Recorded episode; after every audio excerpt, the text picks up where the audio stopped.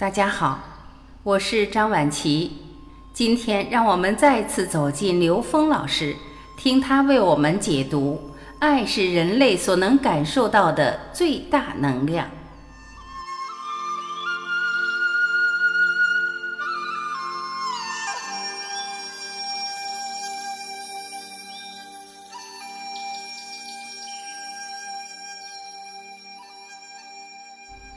刘峰老师说，在我们这个三维时空，我们人类所能感受到的最大能量就是爱。所以，我们发现不同的宗教在爱这个前提下是高度一致的。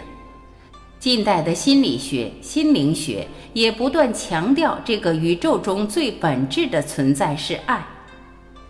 在我们所处的这个三维空间，这个太阳系里面。我们感受到的最大的能量是太阳，可以说太阳代表的就是爱。太阳作为爱的代表，给我们呈现的爱的属性是什么呢？是付出。太阳既而常照，照而常寂，它只付出不求回报，这是爱的本质。所以，爱在付出的时候才是真理，才是跟真理契合的，才是带着巨大的喜悦、快乐与满足的。其实我们每个人都有这样的生命体验：当我们真的去爱一个人的时候，在付出爱的那一刻，我们会感受到这个世界非常的美好，我们内在充满喜悦和满足。可是，当我们再回过头一想，他是否也同样的爱我呢？当一起这个念，那个最好的感觉马上就没有了。所以，爱只有在纯粹的付出状态的时候，才真正的美好。太阳只付出不求回报，恰恰代表着爱的真谛。同时，太阳代表着爱的另外一个属性，就是你在爱中获得的滋养。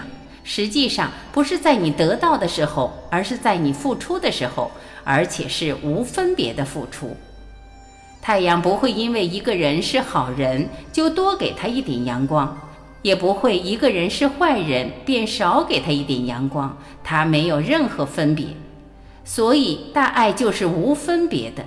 所有宗教所强调的都是大爱。在现实中，人们都习惯从外面去求爱，都是想从外面得到，这是具有三维认知的人的一个特性。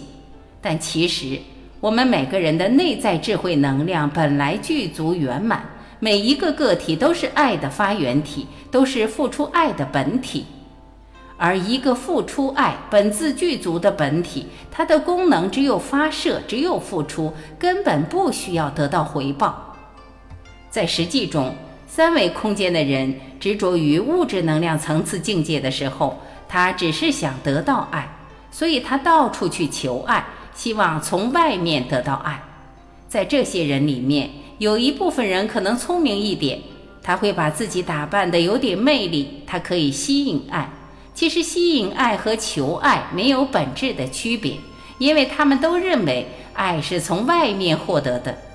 只有当我们相信本自具足，相信高维智慧在我们内在时，我们才会明白，我就是爱，我在哪里，爱就在哪里。